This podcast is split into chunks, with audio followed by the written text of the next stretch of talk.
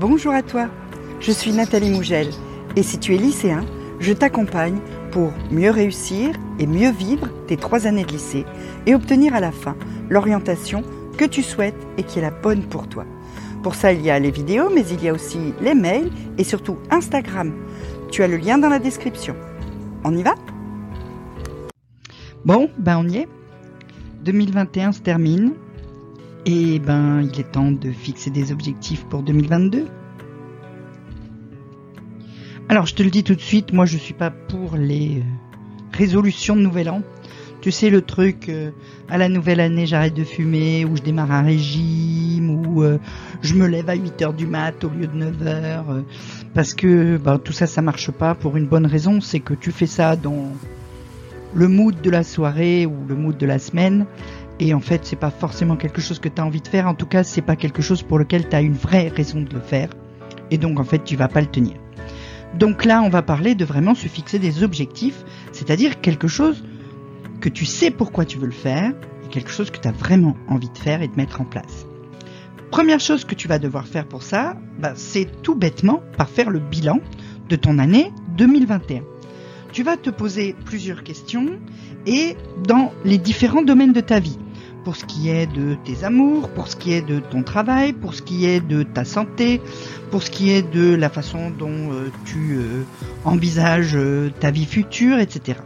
C'est-à-dire tu détermines des domaines de vie comme ça. Hein. Il y a généralement donc amour, travail, vie personnelle, épanouissement, famille, voilà.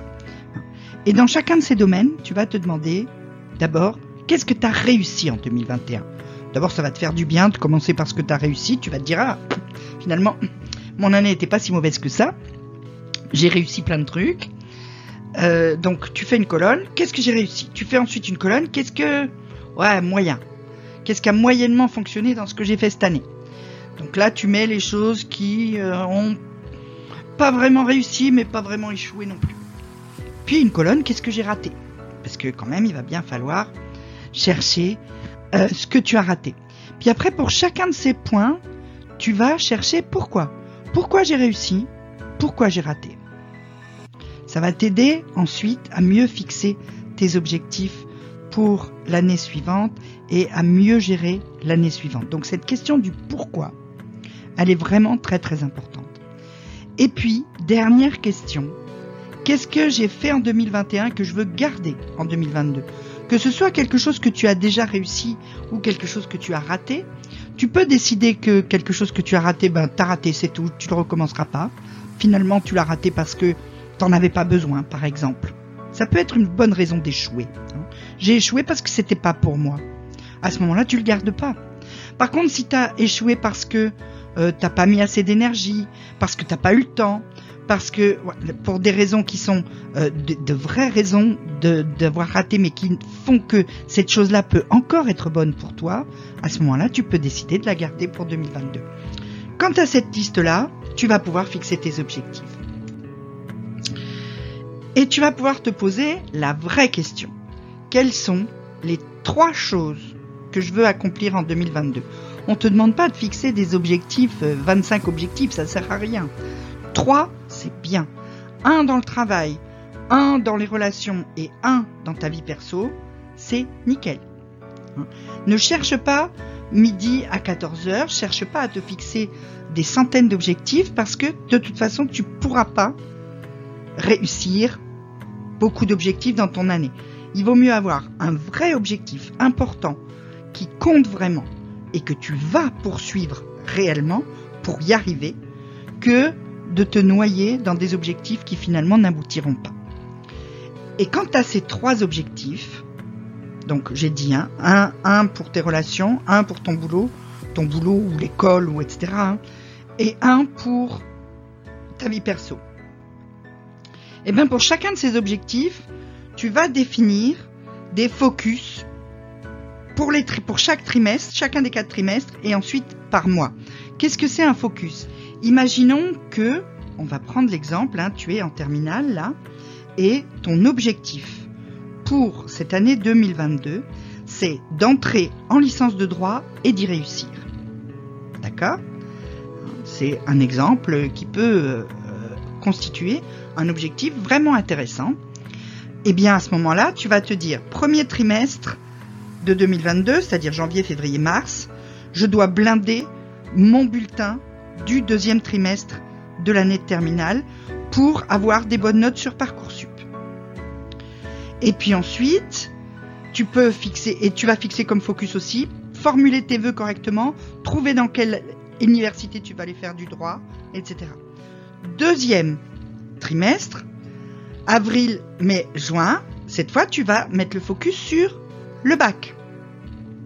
Tu vas mettre le focus sur le bac pour bien réussir le bac et avoir cette fierté, acquérir des méthodes de travail qui vont te servir ensuite en licence de droit.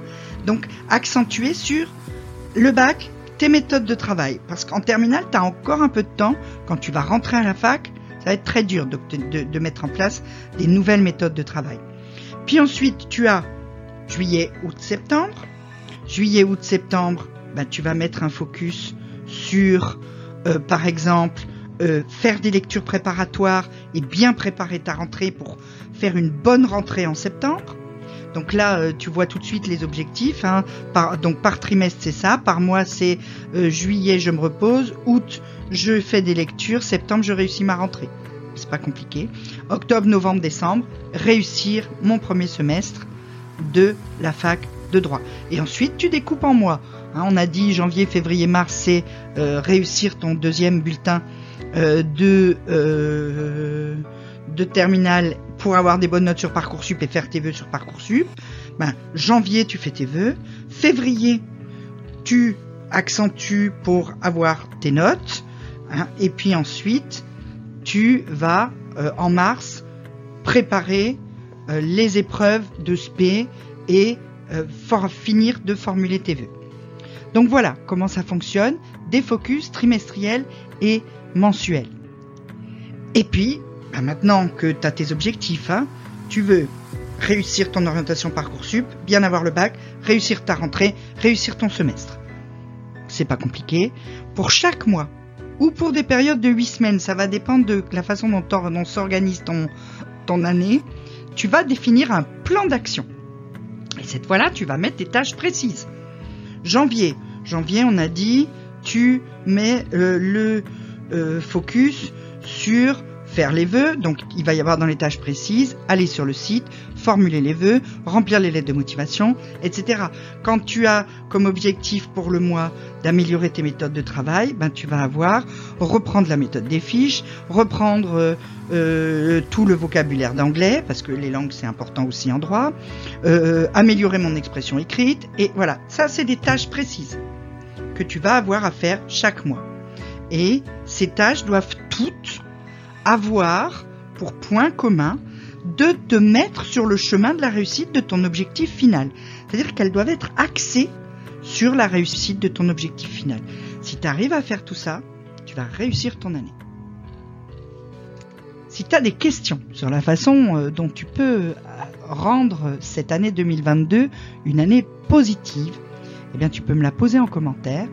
Et puis tu peux aussi euh, cliquer sur le lien dans la description pour t'inscrire au mail. Réussir demain au lycée, tu peux me suivre sur Instagram, je te donne plein de conseils.